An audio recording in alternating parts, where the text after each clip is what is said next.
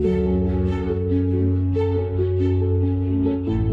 兽艺术透过有温度的服务，将艺术有机体植入每个意境，成为印记。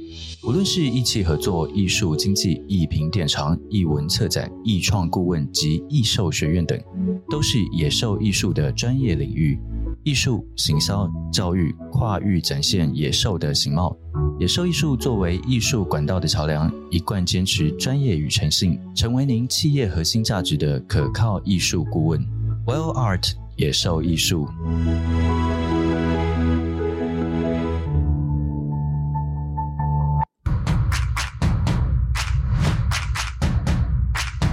野兽之音是最爱欢笑流泪的组合，野兽之音是最爱狂放自由的声音，野兽之音，哇哦！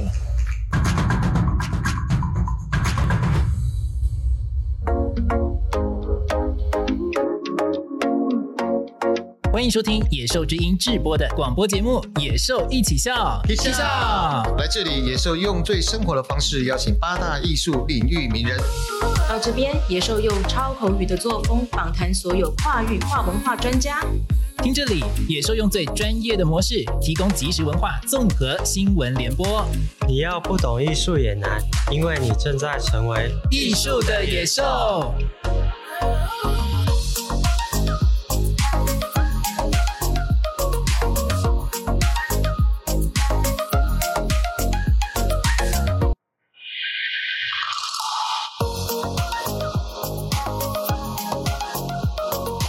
现在所收听的节目是《野兽之音》，直播在正声广播的广播节目《野兽一起笑》，我是野兽 Xavier 泽维尔，我是野兽好朋友 Evo，什么声音啊？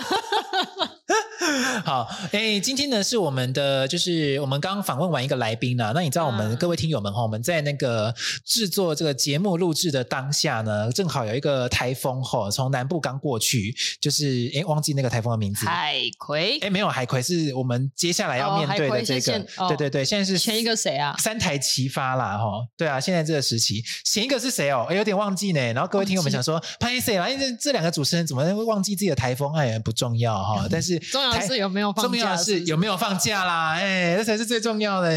然后呢，这个海葵台风呢，因为我们在那个内湖的录制现场哈，然后我们发现这海葵台风有可能会让明天放假哦。哦，这是我们觉得最开心的一件事情啦，因为毕竟在上班日不太喜欢上班。虽然说台风有可能会造成什么伤亡，可是还是不要造成伤亡比较好啦，还是放假就好了啦。你知道我们就是那个小英总统哈，就是蔡英文总统上任之后呢，就是包含他的那个就中央气象局的局长哈，这两个就好像诶，每次那个台风遇到台湾就会转弯，好，大家就说，哎，对我也发现这八会不会是那个蔡英文总统有这个能力呢？可以控制台风的走向，对不对？就是可以反弹台风出去这样，然后那个台风全部都会走。所以他不止控制台湾台湾机器，他还控制了台风。这是坊间的笑话啦，哦但是我们没有要对总统有什么意思哦，就是呃，就是总统好像就是诶，天人有赐福啦哈，就是整个好像就是台风不会带来什么很多的这个灾害跟损害哈，对，这也是国泰民安、风调雨顺的概念啦哈。那这是你要讲的吗？哎啊，这真的是你要讲的吗？哎，这是我要讲的，要不然是什么？哦，好，各位听友们哈，我们今天的这个重磅单元呢，来到的是我们的野兽观点，睁开双眼，不怕你大尾，一起来靠背，欢迎收听野兽爱靠背。是的，没错，今天是我们的野兽爱靠北系列的这个文化新闻评论的时间。前几集的文化新闻评论呢，是这个我跟客座主持人 Cindy 一起做的哈，但是 Evo 呢跑去很久很玩很久，终于回来了哈。Hello，Hello，对对对，Evo 终于在我旁边了哈。那。基本上呢，我们今天所要做的这些呃文化新闻评论哈，包含我们去搜罗了很多的新闻资料，再来是去有很我们收集了很多网友来我们信箱的爆料，好，还有我们来我们 IG 私讯的爆料，所以我们收到了好几则的网友亲自的爆料当中，我们就来一一来讲解以及评论我们今天的文化新闻了啦。哇！是的，好，今天我们的第一则重磅消息来自哪里呢？是的，有我们收到的网友爆料哈，他说有关于这个国议会啊，因为他这个故事是来自于国议会哈，嗯、他这个掌握权力的某些职员在外面居然有什么身份呢？一评人身份，所以他是斜杠啊、哦。对啊，他斜杠嘛。那因为是一评人身份，所以基本上呢，这个一评人他如果写好的评论，就会捧红那个作品的艺术家，这是一定的嘛，嗯、对不对？那他写大量的艺评，就会让他想要就是让这个艺术家红的话，他是有可能做得到的。就大量写他的好嘛？没错，因为艺评人基本上就是所谓的呃呃专业观众。那专业的观众他就是有一定的权利，就像是学者，像史学者、史学家，或者是表演艺术的学者，他们去讲述这个作品的可能性的时候，大家就会想说：对，我认可你的，因为可能写的这个人，他有可能是重要职位的人士，有可能是这个哪一个表演学院的学者，嗯、那他讲的话基本上就有分量嘛。就有影响力了，对啊，就有影响力。那这个国艺会的这个职员呢，如果他去在外面有一评人的身份的时候，他去力捧某个艺术家，嗯、那今天不好意思，这个艺术家如果久而久之被他捧红了，他是有目的性的，这叫做温水煮青蛙系列。好、嗯，我就温水煮煮煮煮，他哎，这个这个东西就火，慢慢的红，慢慢的红了起来。哈，这只。不具名的青蛙就红了起来哈，嗯，哦，那这个红的这个艺术家呢，他来申请国议会的补助的时候，会发生什么事情呢？这个评审看到，所以想说，哎，对耶，最近艺评他好红哦，对、啊，那可能他中的几率就很高哎，而且他作品很好哎，对啊，这样不就是球员兼裁判？哎，哦，对不对？虽然这个职员不会去做所谓的裁判。因为评审都是外聘、嗯、或者是呃内部委员，可是这样的状况之下，是不是会导致某一些状况发生？就是黑箱呢？黑箱捧红的某些艺术家哈，然后呢，这些艺术家进来的时候，他有可能中奖几率就很高嘛？那别人怎么办？对啊，那别人怎么办？那这个东西，这些不不止国议会啦，比如说在某些机构占有一席之地的，然后或者是呃管理行销的，或者是有一些作品代理权的。嗯、那这些人如果在外面都有第二身份的时候，他的裙带关系如果很多，嗯，那是不是就会导致这个现象？就像是公共艺术的标案里面，嗯，有很多网友也跟我爆料说，哎，这个公共艺术的标案里面呢、啊，有些裁判的，呃，有些评审的他的公司，嗯，哦，他的子弟兵用他的公司名义来去标这个标案的时候，哎，不好意思呢，我刚好是评审，那我让我的公司中。那当然啦、啊，是不是？对，或者是我是东公司的董事，嗯、那那大家查到董监事的时候已经很远的时间了。对对，那我那时候即将卸任，或者是我已经卸任，或者是我已经不是这间公司的董事长或者是董事的时候，我让我原本有关系的企业上了这个公共艺术的标案。对啊，哦、这样就是裙带关系的可能性，是啊、这就是很可怕的一件事情嘛。那在今天的这这则就是网友这个爆料里面，哦，那。一定不是空穴来风，那一定是对啊，因为我们的网友都是匿名爆料嘛，对啊，那他们会讲这些话，搞不好他就是国议会里面的职员啊，这我我不可考，我也不敢问，因为他就在摇滚区，对啊，他就在可能就在摇滚区，他可能看到了他的同事做了这件事情，他的同事做了一评人。嗯，对不对？然后去捧红了某些艺术家，这个艺术家进来申请补助案的时候，哇，就过了耶！其实有比他更好的，或者是更对更更可以曝光的，诶，新锐艺术家，他们其实就这样子，要等到明年哦。或者是更需要这笔钱的，对对，艺术家创作的艺术家，没错，他就得不到了。明年再来啊？对啊，我就觉得这样有点可惜。对，其实我觉得台湾的市场已经这么窄了，如果再这样子继续搞下去，那谁还要创作啊？是，这就是一个我觉得蛮可怜的市场了。就是这个圈子已经够窄了，够小了，然后你又、嗯、呃具体这样做裙带关系的这个处理的时候，那你就会导致很多状态的出现嘛。那刚刚讲这个状态就是有可能黑箱补助喽。对啊，哦、那国艺会这时候如果听到我们的节目，会想说：我们没有，从来没有黑箱补助啊！我我没有想说你的作业什么评审多黑箱，不是，是呃用一评人去捧红一个艺术家，这个艺术家久而久之对你来说，你有印象、有有名气，你竟然在看他作品的时候，嗯、你就会受到所谓的印象分数的处理，对，那你就会有可能勾选他起来。所以其他比较陌生的就不去不去思考了，不去判断了。对啊，这这这是有可能发生的事情吗？对啊，这是我们的第一则的重磅消息。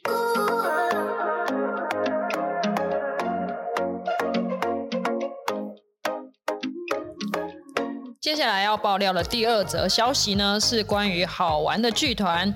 这个真的很好笑哎，他们在文山剧场有一个超级无敌大灾难。怎么了？是因为他们最近有一个演出嘛？嗯、那呢，他们演出的时候，其实他们在申请的时候已经有跟场馆说，我们会用到烟雾器。嗯，烟雾器就是为了，哎，就是有烟嘛，然后让它在舞台上面的光束更加的明显。那他们在前一天演出的前一天彩排。烟雾器的启动是完全没有问题的，反正他们彩排就是超级顺。嗯、那到了隔天他们要演出的时候呢，那他们就是请厂商说，那不然我们烟雾器再测试一下。是，这下可好了，烟雾器一一启动，然后就整个场馆后台都洒水了，所以你是水都下来了。所以舞台上的烟机启动的时候，那个消防设备的烟雾器就启动了。对，然后水就下来了。那水下来。发生什么事情？所有的东西，嗯、所有的设，诶，他们的，诶，那个是什么？服装啊，道具啊，舞台啊，舞台啊，甚至人，甚至连灯光都全毁了。没错，他们还能演出吗？不能。他们第二场能演吗？不行。第三场能演吗？完蛋了。其实东西根本救不出来。好，然后呢？现在各说各话。诶，场馆说是你们烟雾器的问题，可是呢，场馆说是舞台设计烟雾机的问题哦。嘿啊，怎么可能？啊，可是我前一天没事。是每一个舞台设计都蛮会用烟机哦，我就不知道为什么那一天 that day that day 就不行，彩排天 彩排天没事哦。嗯，对，等观众要进来之前，人家已经那个演员在化妆了，你就给我下雨，是不是有剧场小精灵在作怪呢？哎，所以人家他们有后面有在讲说，把网友就说，哎，是不是我们那个好兄弟月呀？有没有？是不是没有拜拜到？没有拜到他。呃，还是他觉得吃的不够好？诶，有可能没吃肉，哎，有可能是这样子吗？反正呢，嗯、现在各说各话啦，公说公有理。哎，剧团说是洒水系统的问题，嗯、那。文山剧场说是你们的烟雾气味，你，现在竟然还要请第三方来鉴定？因为哈、哦，这个事情啊、哦，如果发生在国家戏剧院哈、哦，通常国家戏剧院它在它的那个舞台区啊，嗯、它的那个真烟器哈、哦，就是消防设备，嗯、它基本上在演出的时候是有，我记得会关闭，会关掉，我记得会关闭啊。如果各位听友们哈，如果你是剧场人员哦，听到我泽维尔这样讲，你发现现在的政策已经不一样了，你要告诉，你可以留言给我们哈、哦。那我我是根据以前的经验啊，那以前我记得他每次有，比如说它有一个防火大幕，对，然后他只要有火火灾发生的时候，它的舞台上面有一个防火大幕就会直接盖下来，下来去隔绝舞台区跟这个就是观众席区，嗯、那就会让这个火灾的这个杀伤力减到最低。那我是不知道文山剧场的馆方哈，他是在演出的时候，它它里面的舞台区的那个真烟器，就是消防设备的真烟器，它一样会打开吗？还是它也会关闭呢？还是他们改变了他们的设定啊？或者是不小心改到设定？有可能是这个东西，就是有点像是呃，比如说飞机失事的时候要看黑盒子，那我不知道剧场失事的时候要看什么。嗯、那可是吊诡的来啦。对，那为什么前一天彩排没事？对啊，前一天彩排没事，有可能那时候的设定是正常的。所以那天晚上有小精灵。对，有可能小精灵把它撬开了。哦，Oh my God，好可爱哟、哦。好，那基本上呢，在这个状况之下呢，我们要想到的是，如果今天在剧场里面这个东西都发生的话，那这个剧团真的是得不偿失哎！你看那个好玩的剧团，一一损失就损失两百万，两百万呢、啊！各位，台湾的剧团都已经够没钱了，还要损失两百万，这真的好可怜呢！而且现在还要等第三方公公平来。来证来证明说到底是谁的问题，还要。我就想问，到底为什么要去问那个第三方？那个第三方到底是谁？有没有这么大？第三方谁啊？对啊，到底小精灵们？到底？哎，不是吧？那个第三方有可能是，比如说消防设备厂商，好，或者是真就是消防队。我觉得这根本就是一个设备商们吧？是不是？对。可是我觉得第三方来是有用吗？不知道啊，因为我觉得。我觉得他们来可能有用的是，他们可以找到，比如说那个设定是哪天跳掉，还是哪天出问题。所以他们、你们，哎，所以他们的剧团有没有设、有没有改变设定，会有记录吗？会有改变设定记录的？因为所有的电子设备仪器有可能都会有记录。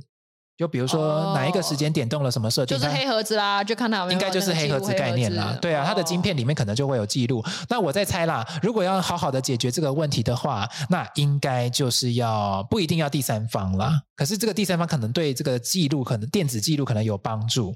嗯，帮助去厘清这个案情，所以我们要请律师哦。哎哎，他们要不要请律师？怎么告来告去，还是怎么样？或者是我觉得是剧团比较处于弱势啦。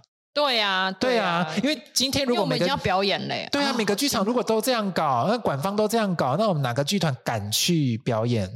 对啊，对啊，你是想看看哦，那个北艺中心、北流中心，还是两厅院、魏武营、嗯、歌剧院，全部都一起下雨，全部都一起下雨。那请问还要演戏吗？还要表演吗？还要做音乐作品吗？哦，好像不敢了吧？那就一只小雨伞。对啊，但能当嘿，就变这样了，就会坏掉呢。每个人发雨伞，从南撑到北。对啊，从北撑到南呢，这样台湾就会掀起另一波雨伞运动。哦，哎，这个太地狱梗了，不要不要不要不要，拜托不要。好，那个好，这是我们今天的第二第二则的重磅消息。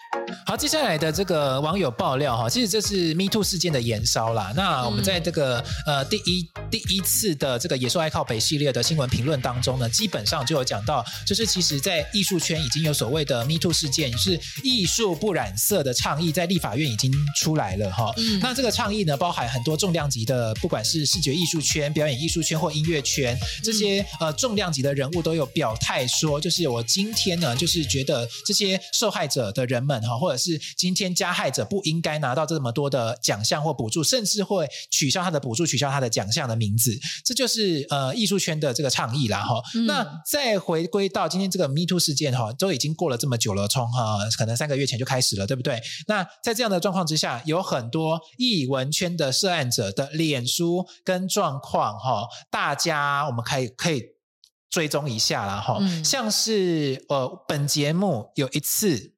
嗯，好，呃，想要访访谈的哦，就采访的这个国影中心的董事长，嗯，蓝祖蔚先生，好、哦，嗯、他也是 Me Too 事件的这个当事者哈、哦。那他现在呢，就是我们那时候想说，诶，他秘书说，诶，他没有空。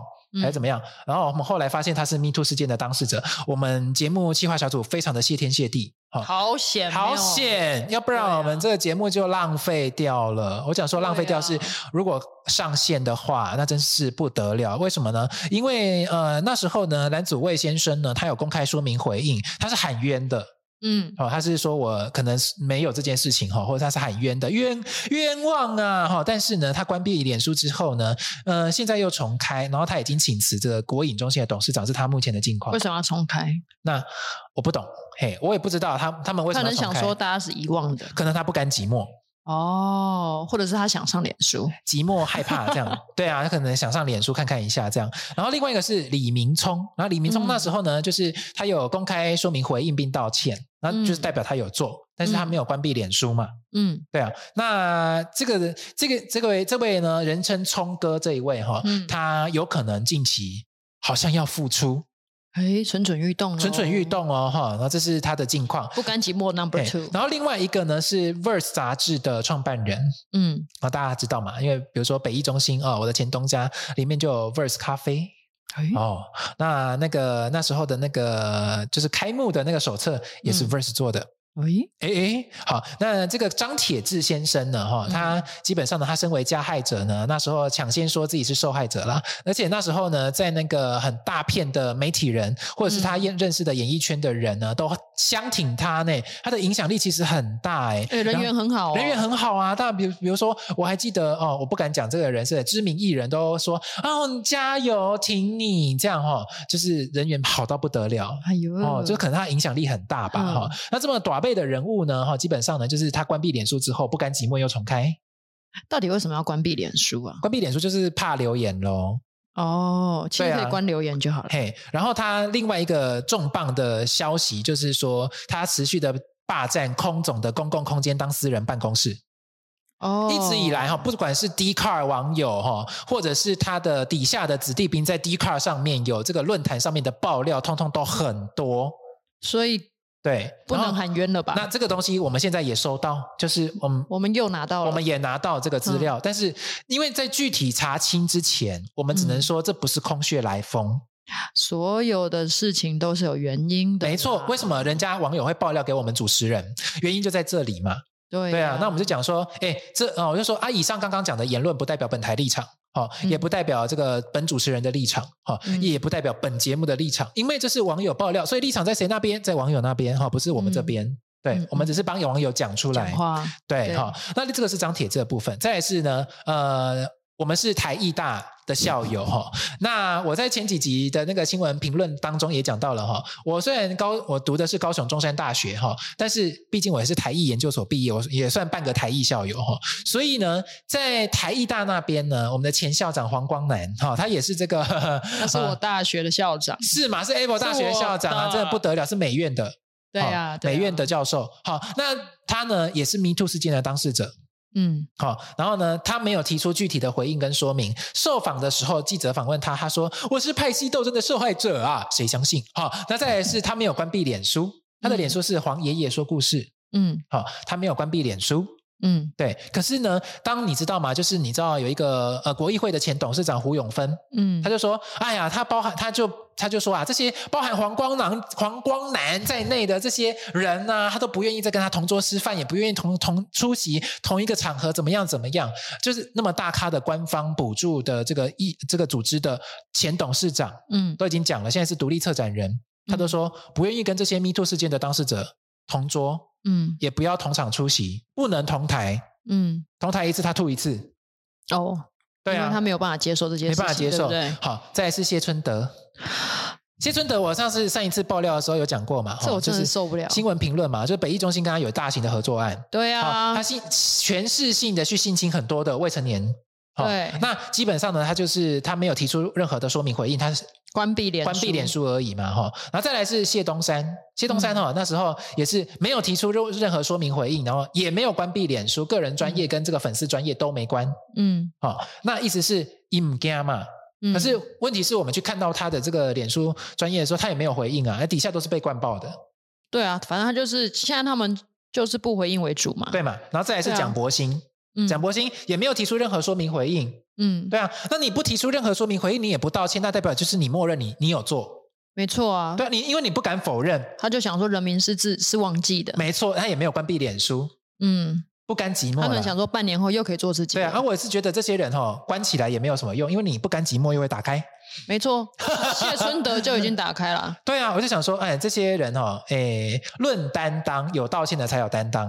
是啊，嘿，但有一些已经。道歉不完了吧？道歉不完啦，就是比如说，呃，娱乐圈的我们不讲了哈，嗯，娱乐圈的就是已经进行有很多在法院出审理的状况了哈，嗯，那已经走法律程序了，那这个东西就是正当程序的处理。那其他呢，像是艺文圈有很多的教授啊，就是比如说摸着摸着摸到下体去，只为了就是就是拿到分数还是怎么样，嗯，嗯，有很多权势性上面的不对等，因为他是打分数的人，教授是打分数的人，所以我们是忍受的人。对啊，那我们身为以前身为学生就是被忍受的人，但是在我们。之间我好像没有遇到这件事情了，哈，可能我们长得不够帅不够美，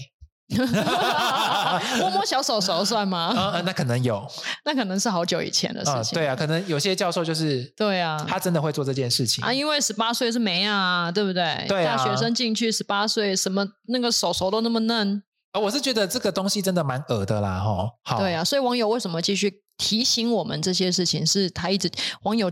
真的觉得这些事情不能这样就算了，不能因为时间过了，半年过了，一年过了，我们就这样子算了。对啊，因为会有接下来更多的人。好，那我们今天想，如果各位听友们哈，如果你想知道更多的爆料内容，我们收集了很多网友的爆料哈，哦，爆爆料给我们两个主持人的，再加上我们收集到了很多的新闻证据。好，那在这样的一个状况之下，我们先过一段广告，回来再继续我们的野兽爱靠北系列哦。好哦。我们野兽之音节目《野兽一起笑》，在台湾时间的每个周日下午两点到三点，在 FM 一零四点一正声广播联名首播。另外，每周日的早上八点，我们在 Apple Podcasts、Google Podcasts、KKBox、Spotify、SoundOn 平台全面重播上架。YouTube 也会有 Live Podcast 影音极速同步上架。欢迎听友们订阅追踪我们的频道《野兽一起笑》，邀你做个文化的野兽。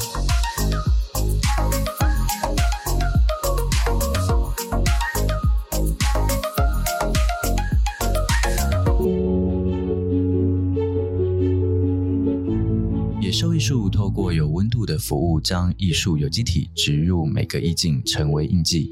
无论是艺企合作、艺术经济、艺评典藏、艺文策展、艺创顾问及艺兽学院等，都是野兽艺术的专业领域。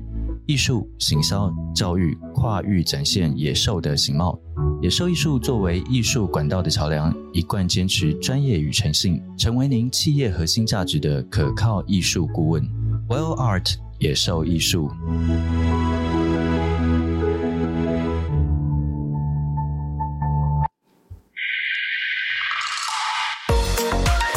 野兽观点，睁开双眼，不怕你大伟，一起来靠背，欢迎收听《野兽爱靠背》。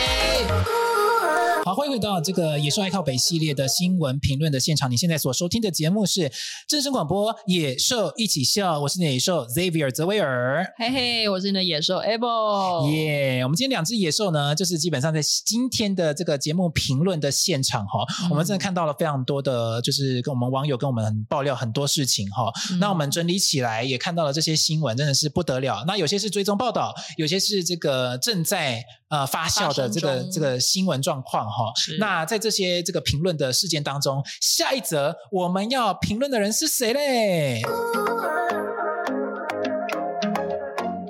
哎，我们下一则的新闻呢、啊，我真的觉得超可爱的，也不是新闻啊，就网友跟我们讲的嘛。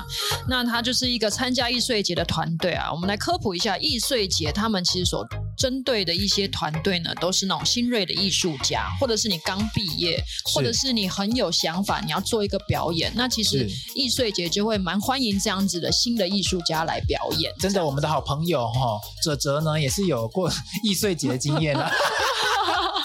哲哲是我认识的哲哲，是你认识的哲哲哦，是那个有染头发的 哲哲，对，有染头发的哲哲，哦，我们可爱的哲哲，我好想他哦。Hello，哲哲，好，他没有在这里。好，我要继续讲哦。那就是他们是一个很新的团队，或者是很 young 的团队，artist。那他们呢？每次去参加艺术节的时候，那艺术节会提供他们什么？提供他们艺术节。哦，sorry，艺术节会提供他们场地，会提供他们场地经理。嗯，最重要的是会提供他们一堆的志工。是这些志工要做什么？其实这些志工呢，对于表演的人来说，你们需要一些比较精准的帮忙啦。例如说，你的呃，你所站的位置啊，或者是诶场馆的使用很重要嘛。因为你如果是志工，你要对场馆。熟悉啊！我是一个第一次来的团队，而且我又是新锐艺术家，或者是我是不是这个科班出身的，我就会很紧张啊！我面对这个场地的时候，我不敢用，或者是我不知道怎么用，所以这个北艺中心他所现在处理的台北艺穗节，他进行的这个处理，我觉得是蛮好的啦哈！但是也是台北艺穗节行之有年的状况。对，那有时候我可能找不到经理啊，我就问一下志工说：“哎，这个这个对讲机怎么用？”那有时候志工就会说：“啊，这不是问题吧？这你不会吗？”就是那样子的一副那种很有经验的跟你说，正跟你说：“哎，这不是问题吧？”那对我来说这就是问题啊！我希望你帮忙解决啊，嗯、或者是说他手机根本就是会叮叮叮噔噔噔。会在我们演出的时候噔噔噔噔噔，或者是会站在可能很挤的地方，这该不会是鬼来电吧？然后或者是志工会站在那边聊天，然后挡住我们演员的出入啊！你说志工挡住出入哦？对呀，那他是怎样？他是长得很大只吗？哎，有可能就是挡路了，他就是挡路了嘛。有些人就是很容易站在挡路的地方啊。哎，真的，我跟你讲，我每次在那个搭高铁要回台中的时候，各位听友们是台中人哈，然后呢，我要回去的时候，他就会挡在那个你知道捷运上去高铁的那个地方的那个电扶梯上去，就有人给我站在那边呢，划手机啊，然后滑手机，然后大家提着一大堆行李，然后我就，然后他他们才会借过。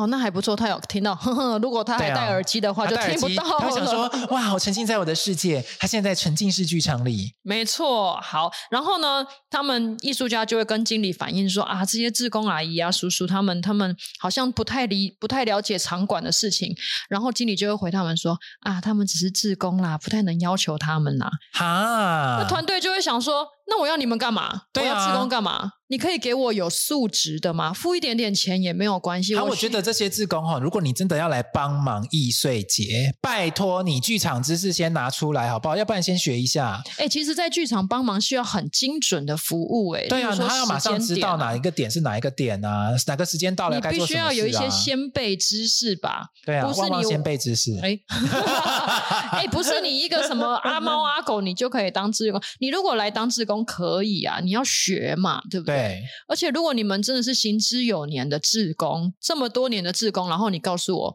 你不会用，我觉得不能这样去。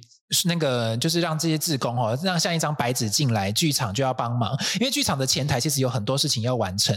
那再来是北艺中心，你有没有善尽就是志工训练之责？好，教育训练总是得训练吧，要不然这些志工你只要把他招进来，随随便便给他那个就是志工的志工证明，志工证，好，就只有这样吗？啊、难道只有这样吗？他能拿拿到这些东西，他可以去做很多的事情诶，比如说他有一些社会服务的经验还是怎么样，嗯嗯、可是他随便乱做，你也给他一个证明，那是不是？这个志工需要考核，有需要考核吗？我觉得，如果今天有一个考核机制或训练机制的话，这些志工能够做得更好，那才能够帮助到这些易碎节的新锐艺术家团队嘛。需要打个评分嘛？而且，如果真他们说什么我在演出的时候，他在很安静的地方，啊，志工在聊天。对啊。那如果这样子一整个团队的表演受到了影响，那是团队会被 judge。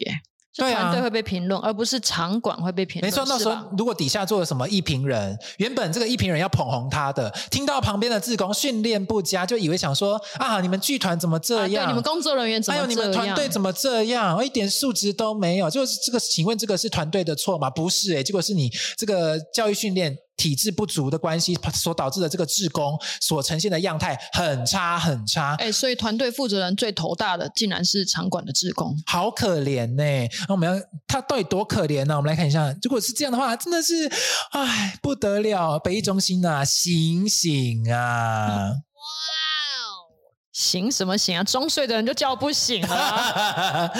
我只能说哈，在这种状况之下哈，就是你只能做好最该做的事情，比如说剧团它的艺术性提高，或者是新锐艺术家团队它的艺术性提高。但是这个这些志工让人家这么的感觉不不良哦，不良哈，良莠不齐，良莠不齐，然后资质又不好，对不对？我知道那这些人做志工哈，就是基本上他想要做服务。嗯，那你可不可以送佛送上西天，把他们弄好，弄到底？对对，要不然你做一半是什么意思？他有做到一半吗？哎呀，他连手机都在那边等等等。如果各位听友们哦，你如果做过易碎节的志工，或者是你不管在不是艺文场馆的志工，如果你做志工，你只做一半的服务，请问被你服务的人会开心吗？对呀、啊，可是他们根本没有想到，他们只想到，他们只想到，哎，我要来做志工。对呀、啊，好吧。我要来挡人路，真的是不得了。这个东西就是看起来是小问题，但实际上会影响到它，有点像蝴蝶效应，你知道吗？会影响到好大好大的问题哦。OK，这就是我们这一则的重磅消息。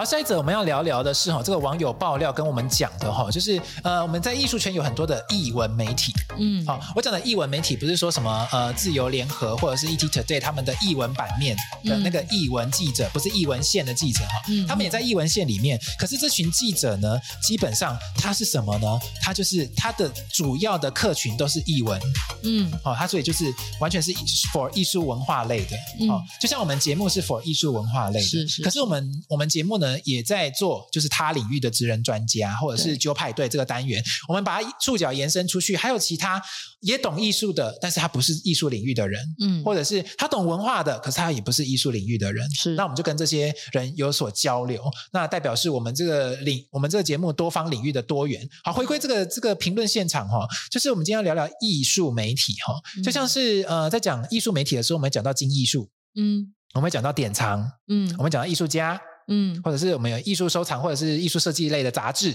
嗯、等等，这几个媒体哈，我跟你讲，这个网友爆料讲的真狠呢。他怎么说？他怎么说？我们来。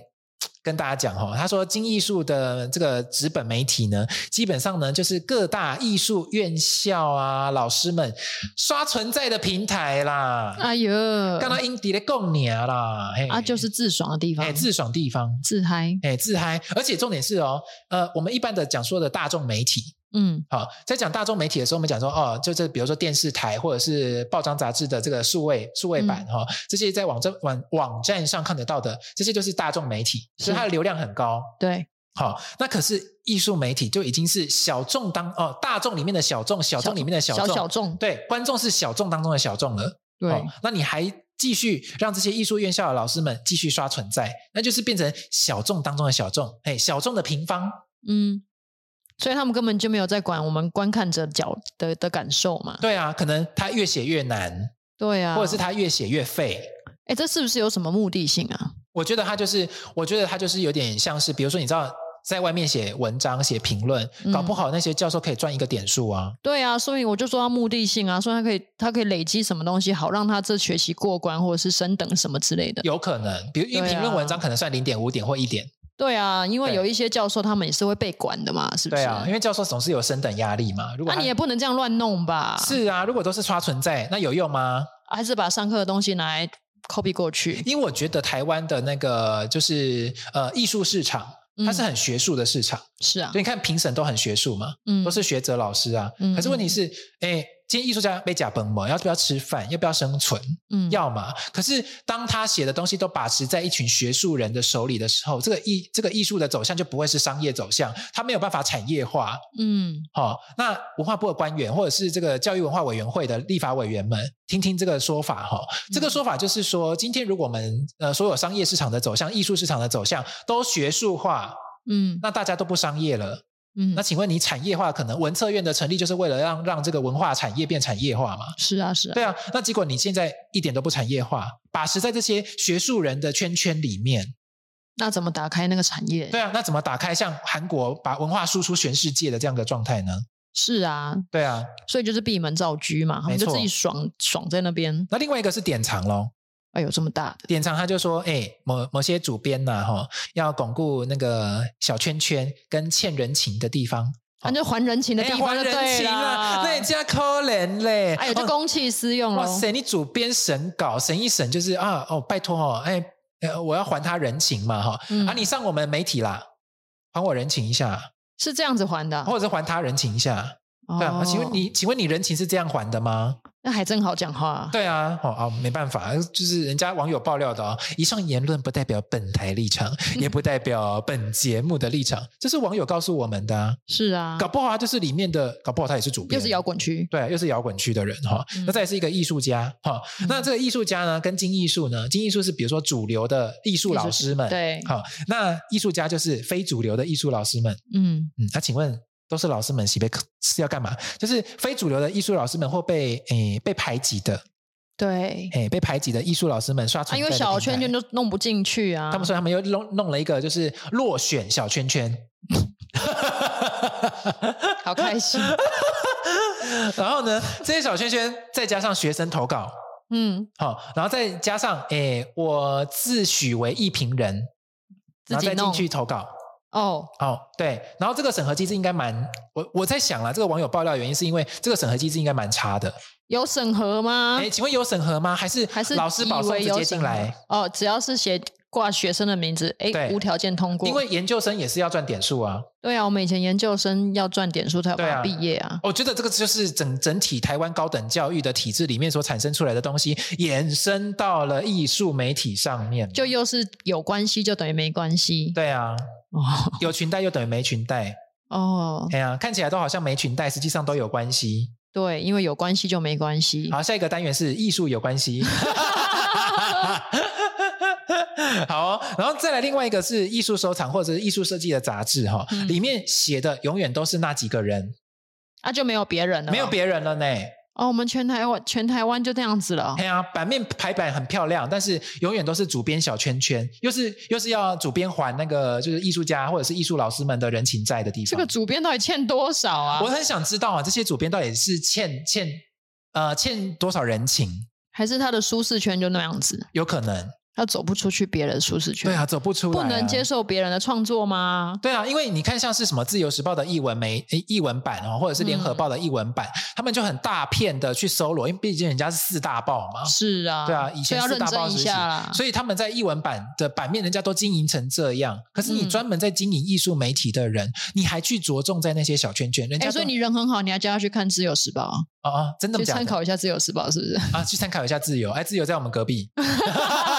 哎、欸，不是啊，Podcast 这么多 Podcast，这么多这么多主持人都邀请了这么多来宾，这么多创作家，对啊，你也听一下嘛。对啊，现在 Podcast 与 Podcast 的时代哦，或者是我们在做广、啊、广播，然后我们重播在 Podcast 里面，那基本上你能够听到的也是很多嘛。是啊，听听嘛，好不好？对啊，多听多看啦哈。这是我们今天哈，这这一则的重磅消息。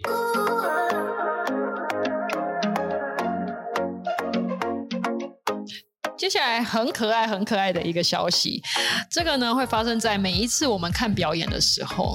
那 z a v i e 我想问你哦，如果你真的不小心看表演或听音乐会，你迟到了，是，那你会在外面一直跟他说：“我都已经买票了，可以让我进场吗？”放屁，我绝对不会这样讲。那你会怎么说？我会哦，比如说，我就举我一个真正的例子哈、哦嗯，因为我的大学同学在那个大学里面当讲师，嗯，然后他请，因为他是服装设计嘛，那他请我去看他就是服装设计剧团里面的戏，嗯，好、哦，那我去的时候我真的迟到。嗯，好，那我就跟那个剧团的前台人员说，哦，不好意思，如果不方便让我现在进去的话，嗯，那你就留我到中场休息再进去就好。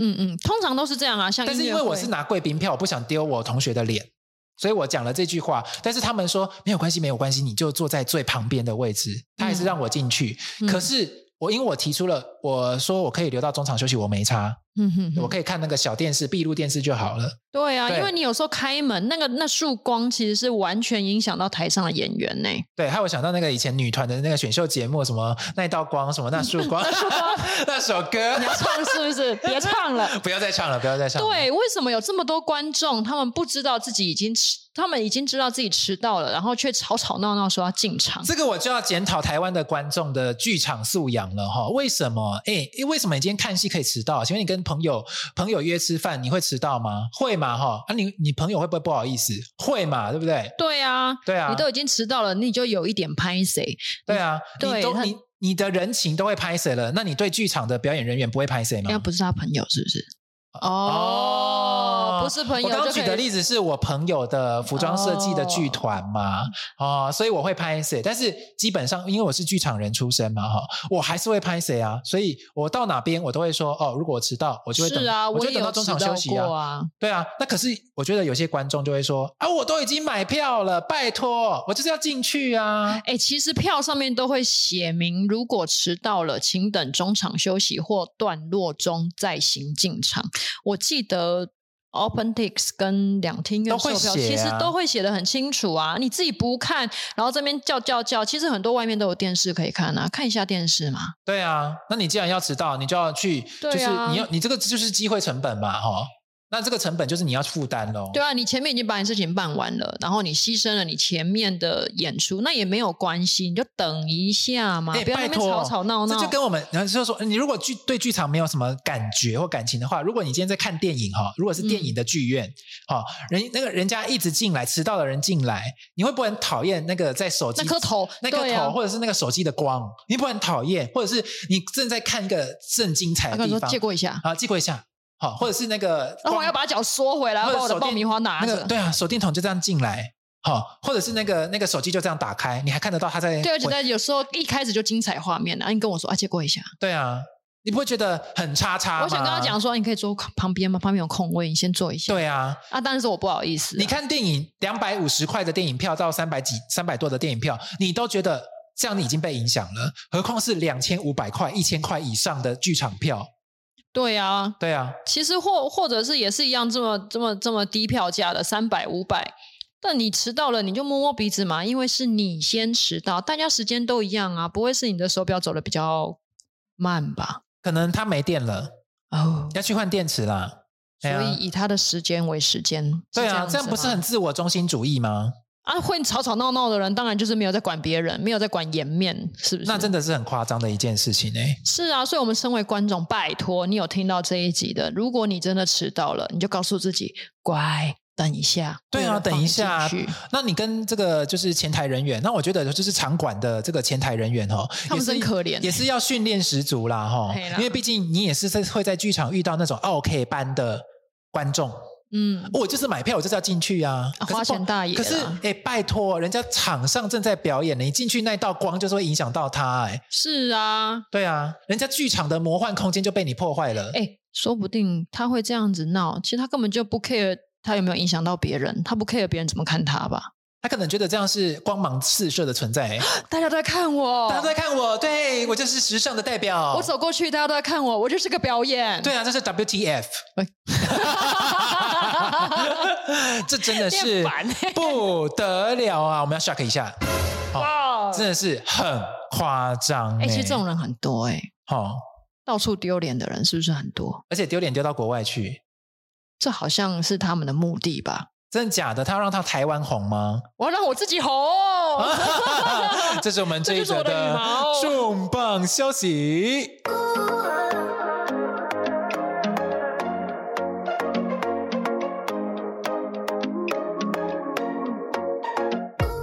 下一则呢，也是这个我们收到网友的爆料哈。我们收到这个网友的爆料呢，他是说哈，这个售票系统啊，哎，Evo，你用过哪些售票系统？OpenTix 啊，两厅院售票系统，两厅院啊。啊，OpenTix 就是两厅院的后者。哦，对不起啊，后面发展的啊。哦哦哦，反正就是年代嘛。年代。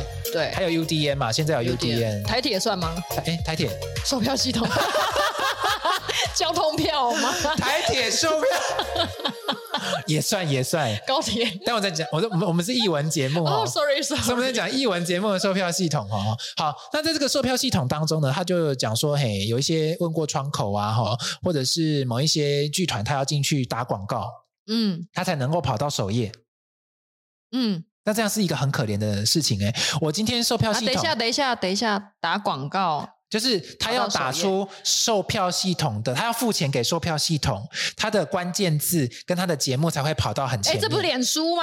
哎，这这个东西，这跟演算法们，你是赶快的。结果他是要付钱的。我 key 进去，我打年代售票，例如说年代售票打进去，我就要看到你的广告。比如说，这个要钱。比如说那个首页，你的节目有些，你看有些节目就是大团都会排在前面。嗯，比如说果陀剧场，嗯，好，我我现在没有在点名他们怎么样，就是举例哈，或者是屏风表演班。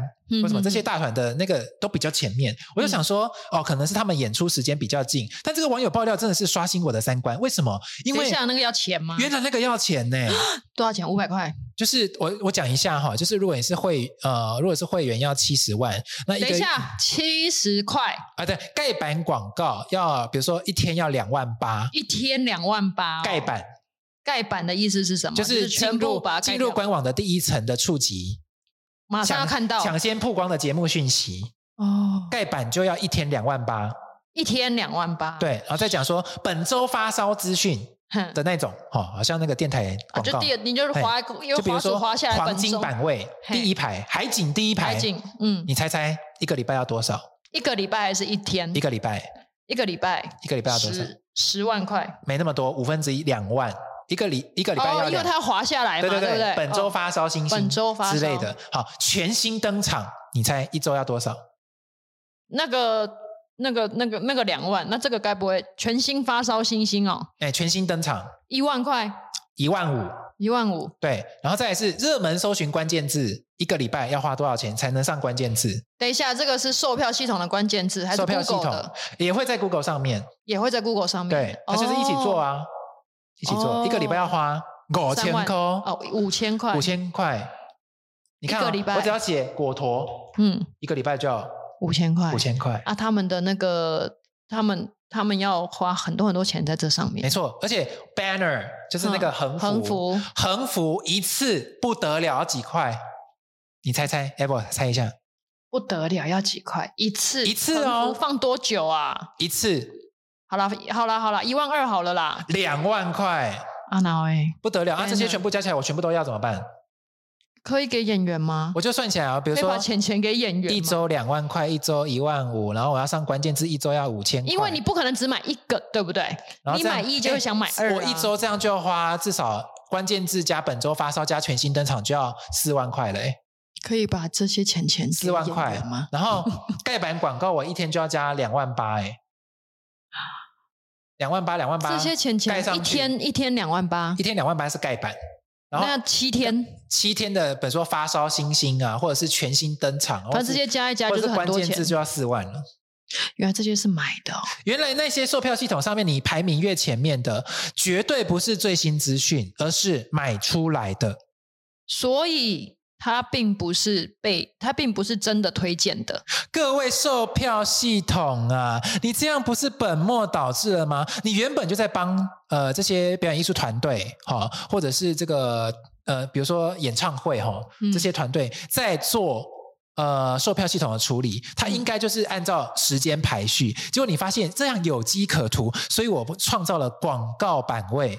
哎呦，好会做生意哦！很会做生意耶，果然又是个商人，真的是不得了啊！哇哦，这就是很夸张哎。那这个我我也不是，我以为你在讲脸书，你知道，从头到尾都觉得刚刚这个好像脸书哦。我以为售票系统就是啊，登录啊，进去啊，售票，登录进去售票，就不是哎。就是我这些东西我要往前面的话，我要做这些广告哎，曝光率要买哎，所以连在这上面都这样买，所以。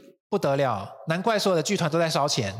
对啊，因为必须烧这些啊，因为你哦，我朋友的剧团也这样做，那我自己好像也想这样做啊。那，那这不就是恶性循环？那大家都在烧钱啊！如果我要做什么本周发烧全新登场加关键字，我一个礼拜要四万。我如果还要再盖板一天广告，再加一天一天这样，每一天都要加两万八，哪有那么多钱啊？对啊，哪来那么多钱给你烧？可是你这样子弄下去就，就哎，我一个月就要十六万呢、欸。对，因为你我。我就在想说，那如果我去请你们上架我的票，那是不是你会顺便推荐这些东西给我？对啊，所以我们推荐东西，我们被推播的东西，连售票系统都不是推播最新的东西给我，也不是推播那个最好的东西给我，它是推播最有钱的给我。对啊，我靠，这太厉害了吧？那如果没钱的那些。就是那种小剧团，他们不就摸摸鼻子，全部都往后排啊？对啊，你谁会那么有耐心的看那么多后面的那个？那真的是很可怜呢。哇！所以不要随便当新锐艺术家，是这样子吗？我真的觉得，就是台湾的这个艺术圈的环境，它的产业，包含它周边的所有系统，水很深，水太深了，这太可怕了。这是我们今天在售票系统上面我听到的网友爆料给我们知道，刷新三观啊。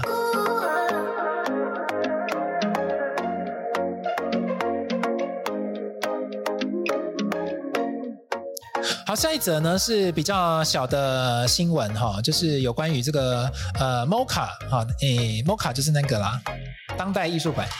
MOCA 对啊，当代艺术馆，然后它的那个很有趣的涂鸦，你来看一下这个涂鸦，我就是觉得蛮可爱的、嗯。我觉得很可爱啊，就很像线条人，嘿，很像线条人。嗯、但是这个这个东西，有人就会诟病啊，说，哎，当代艺术为什么不是不是？有人说当代艺术东西不能收，嗯。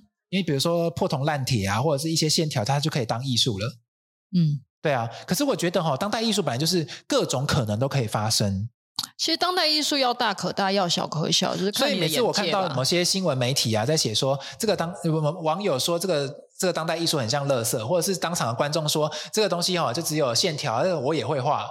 我就觉得你就是不懂现在的这个状态。我觉得那是他自己讲的。对啊，那我我每次看到这种新闻的时候，像这这几则新闻，就是说 MOCA 的那个新的招牌是那个东西，我觉得它就只是线条类型的涂鸦艺术，也是一种艺术啊。对啊，对啊，那为什么你对艺术的可能性只有叫做纯美的东西才叫美呢？它如果很丑，也是一种美啊。丑到一种特色的时候。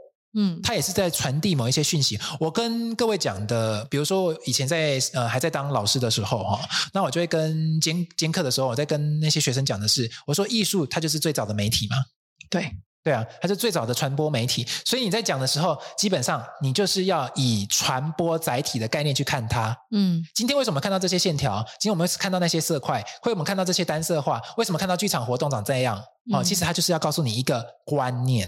对，他想要传递一个概念给你吗？嗯，对啊。那所以当代艺术的可能性是爸爸款，嗯，太多了，什么都可以算是当代艺术。对啊，所以各位听友们，如果听到这边，艺术有无限可能，你的人生也有无限的可能，不要把自己的眼界局限在，哎，线条画我马也要围，所以它不是艺术，没有，它是艺术的可能，因为它大概告诉你一些观念跟概念。是，嘿，这就是我们今天的这几个重磅消息啦，就提供给我们各位听友喽。好喽。在哪边可以听到我们这么精彩的《野兽爱靠北》系列呢？因为我们做的新闻评论呢，很在哪边可以听到呢？我们可以在每个周日的下午两点到三点，在 FM 一零四点一正声广播，我们联名首播。那礼拜一的时候，我们八点的时候就会上架到各个 Podcast 的各大平台哈，包含了 Apple Podcast、Google Podcast、KKBox、Spotify 这几个声音去社群平台，我们都会重播来上架。如果喜欢我们的话，可以给我们五星评论加留言啦，我们的企划小组都会非常开心的。那我们就。下集见喽，拜拜。拜拜。我们野兽之音节目《野兽一起笑》在台湾时间的每个周日下午两点到三点，在 FM 一零四点一正声广播联名首播。另外，每周一的早上八点，我们在 Apple Podcasts、Google Podcast、KKBox、Spotify、SoundOn 平台全面重播上架。YouTube 也会有 Live Podcast 影音极速同步上架。欢迎听友们订阅追踪我们的频道《野兽一起笑》，邀你做个文化的野兽。